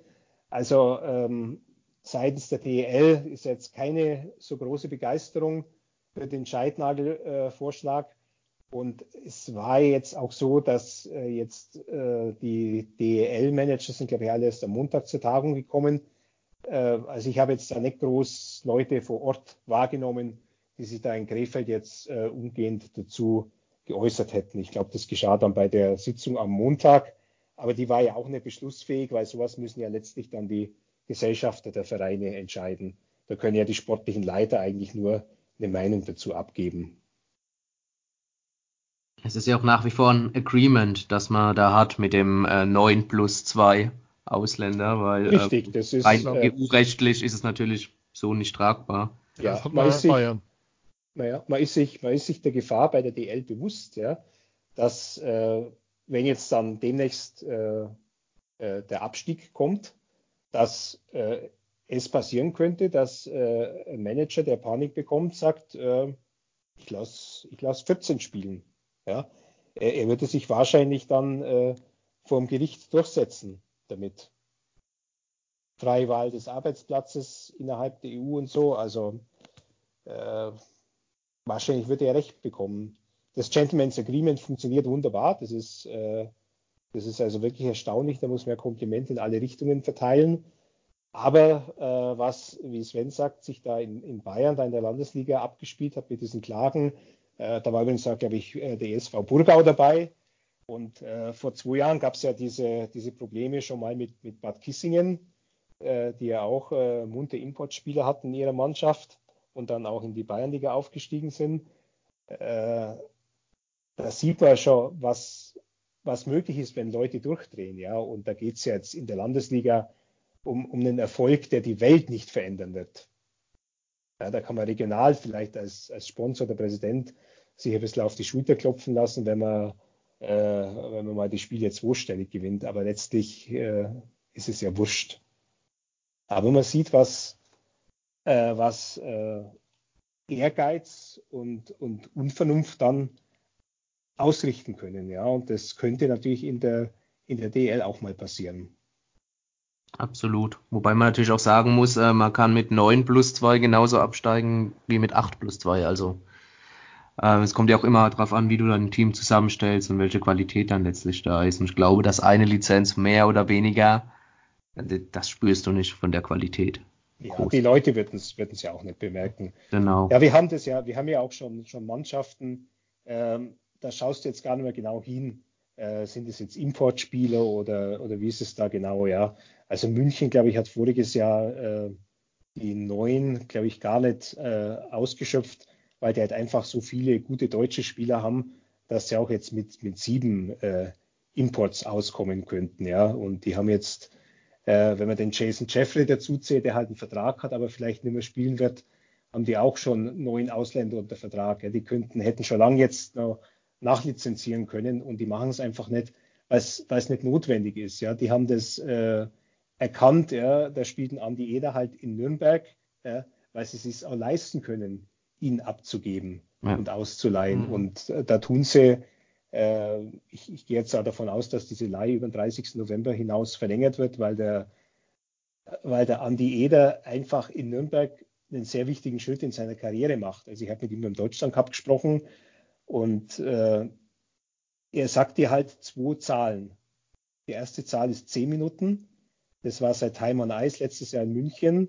Mhm. Die zweite Zahl ist 16 Minuten. Das ist seine jetzige Eiszeit. Ja, und das bringt sechs Minuten mehr. Es kommt daher, dass er eine ganz andere Rolle spielt, dass er in den Special Teams dabei ist. Und äh, wenn ich ihn habe spielen sehen äh, gegen die äh, Slowakei im letzten Spiel, wie er die beiden Tore macht, da muss ich sagen, hat er sich also wirklich in den letzten Wochen wieder ein gutes Stück weiterentwickelt. Und äh, für, für das deutsche Eishockey und für die Nationalmannschaft ist es der größere Gewinn, äh, wenn München auf ihn verzichtet und, und er dann in Nürnberg weiterspielt. Und ähm, Nürnberg ist, ist heilfroh, so eine Identifikationsfigur zu haben. Also ob da jetzt ein acht oder neunter äh, Kanadier rumläuft, äh, das spielt auch keine Rolle. Und in München äh, muss ich sagen, da muss jetzt halt auch nicht mehr zwangsläufig ein Jason Jeffrey mit 38, äh, der auch ein guter Spieler ist, da äh, auf dem Eis stehen. Da freuen sich die Leute halt momentan, äh, wie der Maxi Daubner, der Justin Schütz und der, der Peterka aufdrehen. Also äh, das äh, Eishockey in der DL ist wirklich dabei, sich jetzt von diesem äh, Status zu lösen, dass man den Kanadiern einfach viel mehr zutraut als den Deutschen. Da, da vollzieht sich im Moment ein Wandel. Und darauf steigt der DEB mit, mit Scheidnagel ein. Und der Stefan Scheidnagel ist wirklich einer, der ist fest entschlossen, was zu verändern. Ja, also da gibt es auch personelle Eingriffe auf der Geschäftsstelle. Er hat, äh, obwohl er ja zeitlang im Fußball tätig war, er kommt ja aus dem Eishockey und hat das Eishockey etliche Jahre aus der Distanz beobachtet, aber er hat sehr genau hingeschaut. Und er hat den DEB immer wieder gequält mit Vorschlägen, äh, war da wie so ein Stachel im Fleisch. Und jetzt, wo er eben diesen Posten hat, diesen hohen Posten, der die Generalverantwortung mit sich bringt, da wird er wirklich was verändern. Und er wird äh, auch Strippen ziehen ja, und auf die und auf die DL einwirken. Also ich könnte mir schon vorstellen, dass man dann, um diesen Aufschwung nicht zu gefährden, äh, schon bald sagt, wir werden äh, runtergehen, zumindest um eine Lizenz. Eine Frage, die man halt äh, da, dann lösen muss, äh, gibt es so eine Art Bestandsschutz, wenn jetzt also tatsächlich jemand neuen Ausländer hat und hat mit denen zwei Jahresverträge abgeschlossen. Ja, dann kann er natürlich nicht gezwungen werden, einen, einen Arbeitsvertrag zu kündigen, weil sich die ähm, Zulassungsbedingungen verändern. Also da müsste man ihm dann Bestandsschutz geben. Aber auf der anderen Seite äh, bezweifle ich auch, dass äh, so langfristig geplant wird, dass äh, jemand seine Ausländer jetzt für alle Ausländerpositionen schon für die absehbar nächste Zeit besetzt hätte. Ja, ja. genau so ist es. Und äh, auch was, was du gesagt hast mit den, mit den aktuellen ähm, Beispielen, man merkt halt auch oft, dass vielleicht auch dafür spricht, dass jetzt die Zeit reif ist, wie was auch Franz Reindl gesagt hat, ähm, eine Lizenz vielleicht mal runterzugehen, dass die deutschen Spieler, die man einsetzt, das ja ähm, auch alle zurückzahlen wieder. Also und Andi Eder war vergangene Saison auch, um da zu bleiben, in München ja schon besser als das Jahr zuvor, wo er oft in der vierten Reihe ein bisschen versauert ist. Ähm, jetzt spielt er sechs Minuten mehr in Nürnberg und, und zeigt noch mehr, was er kann. Das macht auch nochmal einen Entwicklungsschritt nach vorne. Und es ist ja bei ganz vielen Spielern so, dass du hast, ähm, mal von den Ausnahmetalenten jetzt abgesehen, wie Stützler, Peterka und Reichel, die aber auch alle mhm. liefern. An der, an der Seite auch natürlich von erfahrenen Ausländern. Das ist ja keine Frage. Ähm, das, das ist ein gutes Konzept, an erfahrenen mhm. NHL-Cracks, ehemaligen vielleicht auch dann zu wachsen. Was übrigens auch ganz interessant ist, da habe ich den Franz Reindl danach gefragt, als Reindl 2014 Präsident vom DEB geworden ist, hat er ähm, relativ bald einen Dialogtag des deutschen Eishockeys abgehalten. Das sind damals in München an Allerheiligen 2014 alle zusammengekommen. Ja. Vormittags war sogar der Hans Zach da, weil man geht erst nachmittags auf die Gräber. Also hat er den Vormittag zur Verfügung gestellt. Und da hat man sich in breiten äh, Auditorium ausgetauscht und in Arbeitsgruppen über, über das deutsche Eishockey. Und ähm, ich bin da auch in verschiedene Panels so reingegangen, einfach als Zuhörer. Und ähm, da ging es in einem um das Powerplay 2026 und wer denn da für Deutschland spielen soll. Und 2014 hieß es, alle Spieler, die wir für 2026 für die Nationalmannschaft brauchen, die spielen jetzt schon Eishockey. Wer jetzt noch nicht Eishockey spielt, der wird es nicht schaffen, bis dahin so weit ausgebildet zu sein, dass er Nationalspieler ist. Und das sind dann wirklich für jeden Jahrgang sind dann äh, so Namen an die Wand geworfen worden. Und da habe ich jetzt den Franz Reindl gefragt, hast du eigentlich nur die Folien von damals? Da hat er gesagt, ja, ich habe die Folien noch und ich lese sie wirklich manchmal. Dann sage ich, stand damals der elfjährige Tim Stützle drauf, der elfjährige Peterka, der elfjährige Lukas Reichel. Und er sagt, ja, die standen damals schon alle drauf. Wir kontrollieren die Namen, die wir damals draufgeschrieben haben und schauen, wie sie sich bis jetzt entwickelt haben. Und ich muss sagen, in der Tendenz haben wir recht behalten. Hm. Sehr, sehr interessant. Vor allem auch ein bisschen unter der, unter der Tatsache, dass ja noch vor gar nicht allzu langer Zeit ja mal kurz die Debatte aufgeflammt ist, ob man die Ausländerlizenz nicht mhm. sogar erhöhen soll. Ne? Weil man ja mhm. diese plus zwei, man hat ja theoretisch zwei Ausländer, die man bezahlt, die aber ja gar nicht spielen dürfen, sondern nur auf der Tribüne sitzen. Ja, ist das interessant für mich, ist die Frage, was im Nachwuchs passiert, sind das so, ich will nicht sagen die ersten Früchte, aber ein Stück weit auch das, was ja Liefering bringt und was auch sozusagen Mannheim mit den Veränderungen ein Stück weit jetzt abwirft? Oder ist es einfach eine besondere Häufung von Talenten? Weil wir haben ja auch noch Luca Gläser natürlich in Berlin. Ähm, nee, nicht Luca Gläser, helft mir mal, Entschuldigung, ich hänge gerade. Lukas Reichel meinst du? Lukas Reichel, pardon. Gottes. Der alte Mann ist. Gläser spielt in Bremerhaven. Ja. Aber, aber Ex-Jungadler. So, da, da sind wir dann wieder beim Punkt. Oder ist das gerade eine Häufung oder für die U23-Regel einfach dazu, dass man die Jungs spielen lassen muss jetzt und dass das zu so einer Entwicklung dann auch führt? Also die ganz Jungen sind natürlich Ausnahmetalente, die drei 17-Jährigen. Ja. Äh, wir, wir, haben allerdings ähm, schon eine, eine, Häufung, da würde ich zum Beispiel den Marco Steinheimer in, in Augsburg äh, nennen oder auch, auch, den, den eben erwähnten äh, Luca Gläser. Ähm, es, äh, man, man, man, man bringt es jetzt eben einfach, weil man sie bringen muss. Und ich glaube, das äh, hat schon mit verbesserter Ausbildung zu tun. Natürlich in den Zentren in Liefering. Ja, die haben jetzt neulich eine etwas kecke Mitteilung rausgelassen, dass sie jetzt an diesem internationalen Wochenende, ich glaube, mit 56 Akteuren in verschiedensten Nationalmannschaften vertreten sind. Ähm, aktuellen und ehemaligen Akteuren. Also da war zum Beispiel ein Maxi Kammerer, der da mal ein paar Wochen war, der war da auch aufgeführt. Äh, aber natürlich bringt es was, ja. Äh, Mannheim ist immer noch mitführend und äh, auch dieses Fünf-Sterne-Nachwuchsprogramm, äh, das hat, hat schon auch einiges bewirkt im, im Eishockey in Deutschland, ja. Wenn wir zum Beispiel sehen, der DNL 1 ist so ein Standort wie, wie Regensburg vertreten, ja, der eigentlich nur ein Oberliga-Standort ist. Also da, da tut sich doch, doch unbestritten was.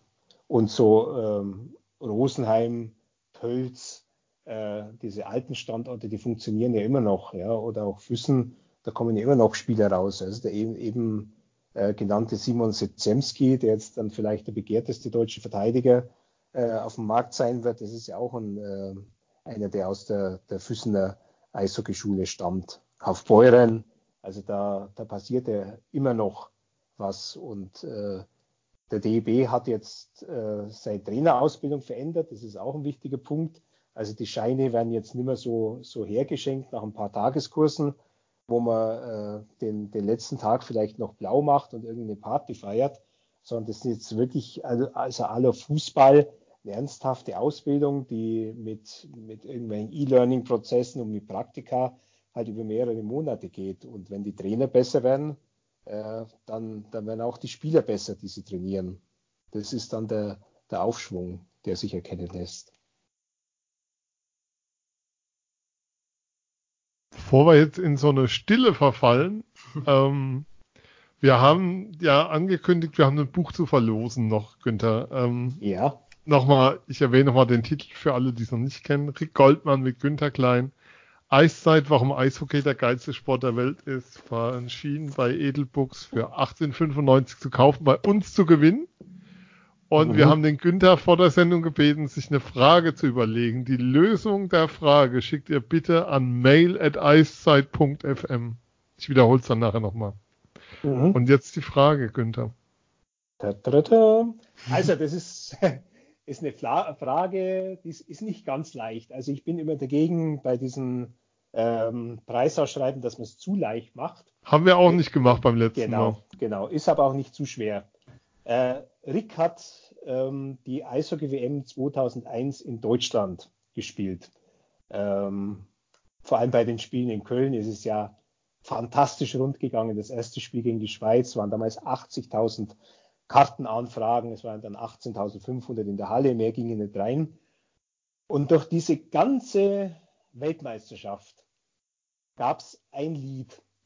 Das Lied haben äh, die Leute auf den Rängen gesungen und der Rick schreibt in seinem Buch, das hat auch die Mannschaft gesungen, wenn sie zum Beispiel dann im äh, Bus zum Stadion gefahren ist.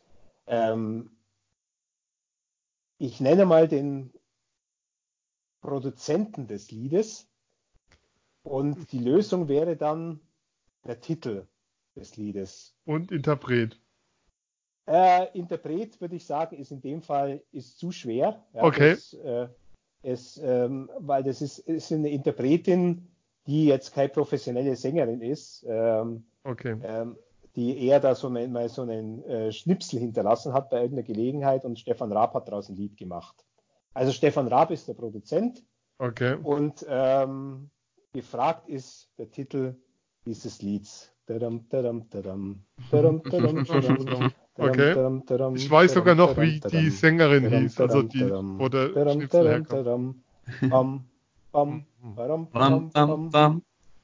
Okay.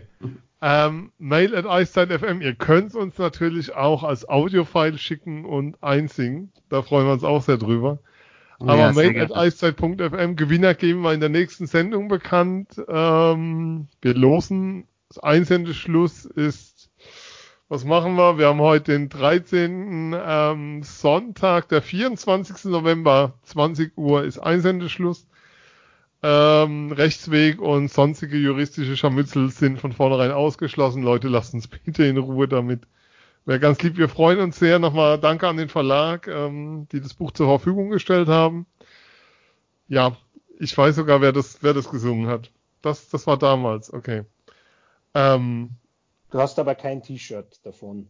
Nein, nein. Das ist ja, ist ja zu sanft für dich. Nee, das, das, du, Jetzt, jetzt, jetzt lösen wir das auch noch auf. Ähm, ich finde es immer schwierig, so internas dann draußen. Ich habe den Auftrag von Günther ähm, bei Eishockeyspielen meine Metal-Shirt-Sammlung zum Besten zu geben.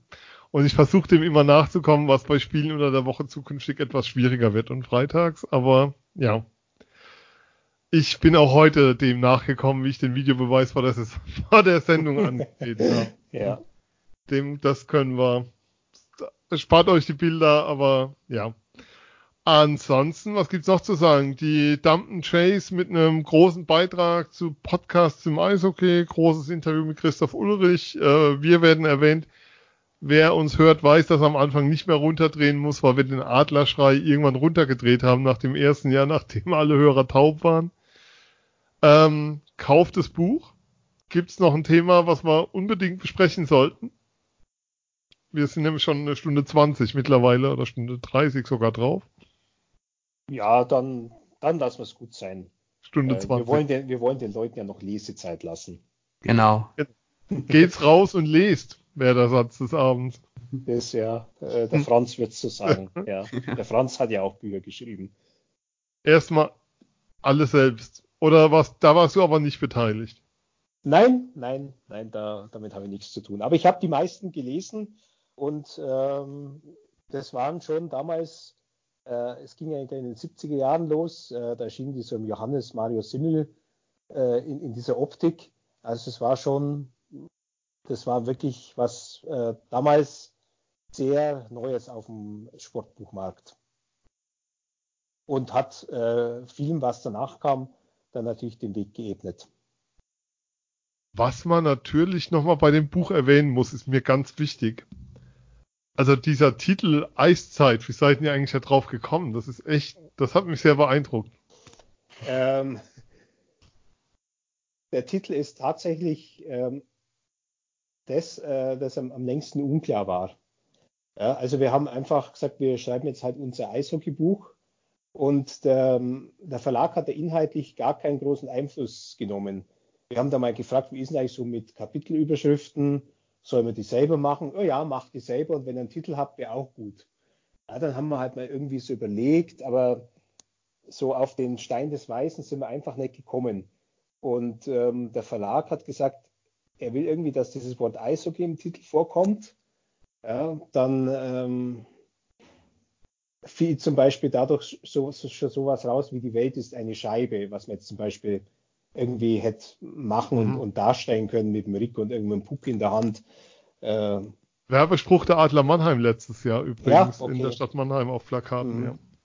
Dann gab es einmal eine, was äh, eigentlich schon äh, ein Titel, den der Verlag beschlossen hatte und äh, wo wir dann eigentlich froh sind, dass es nicht gemacht worden ist. Deswegen wollen wir es auch für uns behalten. Das wäre ein bisschen zu, es wäre zu flott gewesen. Also ich, ich glaube, da hat er Rick ein bisschen Bedenken gehabt, dass, dass wir dann eher ein bisschen, bisschen Spott kriegen und vielleicht nicht ernst genommen werden.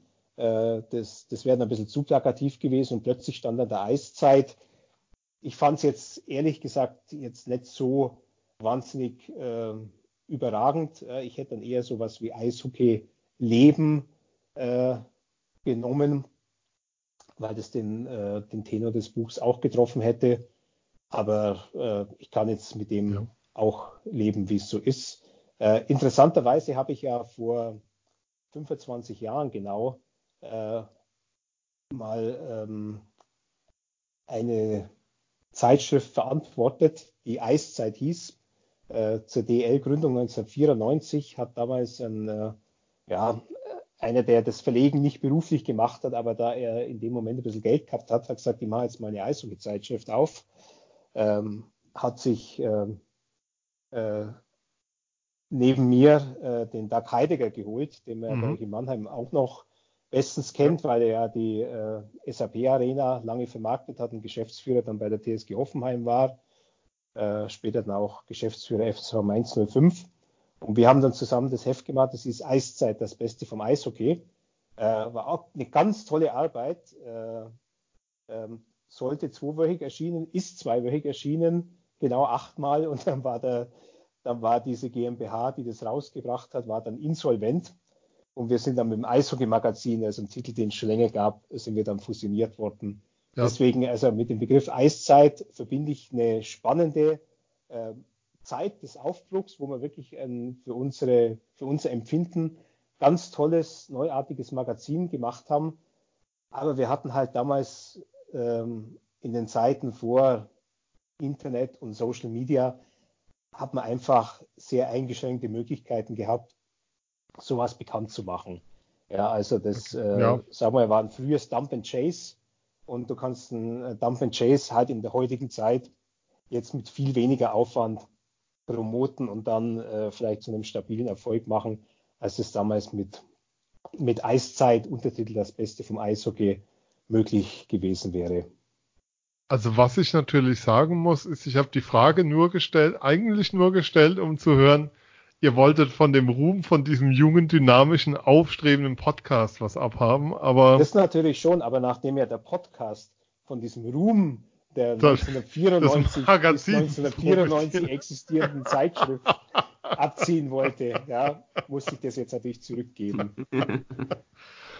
ähm, Schon wieder. Ja, die Sendung endet, wie sie war. Großartig. Lieber Günther, vielen, vielen Dank für deine Zeit. Ja, ähm, äh, ich, ich danke euch, dass ich äh, die Gelegenheit hatte, äh, das Projekt von, von Rick und mir vorzustellen, weil äh, gerade die Eishockey-Community zu erreichen, das ist für uns natürlich auch, ja, auch immens wichtig, äh, weil das halt auch unser, obwohl wir natürlich auch andere Leute damit erreichen wollen, ist halt natürlich auch die Eishockey-Familie unsere erste Anlaufstelle. Also, also kann nur sagen, geht's raus und lest. Ähm, es lohnt, es lohnt total. Also wenn sich so zwei zusammentun und dann sowas rauskommt, geht raus und lest. Phil, danke natürlich auch an dich, Phil. Ja, kann ich nur zurückgeben. Vielen Dank für diese Runde. War wie immer ja. ein Fest. Dann beenden wir es hier. Wir danken euch fürs Zuhören. Ähm, denkt dran, ähm, mail at eiszeit.fm. Wie hieß der Song? Ähm, Wer es vergessen hat, hört nochmal rein. Wir haben leicht vorgesungen. Die Älteren erinnern sich noch, andere können es bestimmt irgendwo nachschauen. Ihr findet das WM 2001 nochmal als Tipp. Das war Eiszeit FM heute mit Günter Klein, mit Phil, mit mir Sven. Ihr findet uns auf den Kanälen bei Facebook, Instagram und Twitter unter der Suche, könnt uns überall hören. Ihr hört uns ja jetzt noch. Danke fürs Dabeisein. Ähm, gebt uns Rückmeldungen, gebt uns Feedback. Wir freuen uns drauf und lest das Buch. Es lohnt sich. Bis dann. Tschüss. Tschüss. Ciao.